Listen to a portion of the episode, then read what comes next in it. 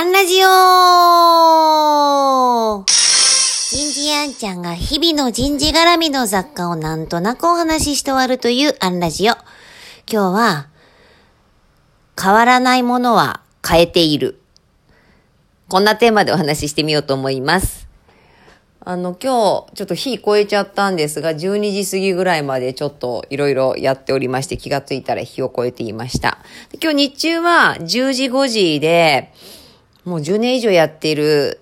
セミナー、あの管理職の昇進、登用、選抜みたいなテーマでオンラインで、えー、全国の方と、えー、やっておりました。で、参加してくださってた方が結構ちょいちょい来てくださるお客様がお一人いらっしゃって、あの、ありがたいけどまたいらしたの、このテーマ前も参加されてなかったって聞いたら、いや、の、復習も大事だというのと、あと、まあ、何年か前に聞いた時に比べて、あの、あんちゃん先生、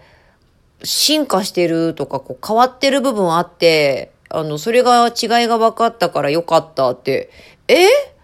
私変えてるっけ？ってこう意外に気づいてないんですよね。でもまあ確かに、まあ、この例えがいいかどうかわかんないけれども、えー、コンビニのセブンイレブンさんで一番人気があるおにぎりってツナマヨじゃないですか。私もツナマヨが一番好きなんですけれども、あれって、ごめんなさい、私の記憶が定かじゃないんですけど、なんかなんかのテレビで、あの、発売当初から26回リニューアルしているって聞いたことがあります。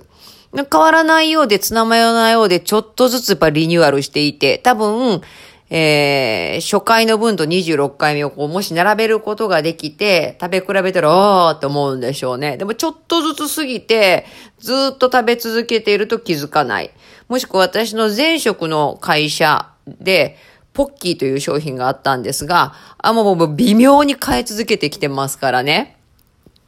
でもお客様食べ続けている方には気づかないけど、気づかないぐらいの変化があるからこそ食べ続けられるというのかな。まあ、私のセミナーもずっと受け続けていただけるから気づいていただけるっていうのもあるんだけれども、やっぱり微妙にマイナーチェンジをまあ、社会が変化するわけですからね。変わらないものだって、変わらないものだからこそ実は変えていた。だから変わってないと思われていた。まあ、自分が思っていた。なんかそれに逆にお客様に気づかせていただけたんです。なんかささやかな毎日の変化って自分でも気づかないんだけど、5年ぶりとかだと、おおって思っていただけるんでしょうね。ああ、いいなでも、大好きだし、ポッキーやツナマヨ目指そう。今日はここまで。次回もお楽しみに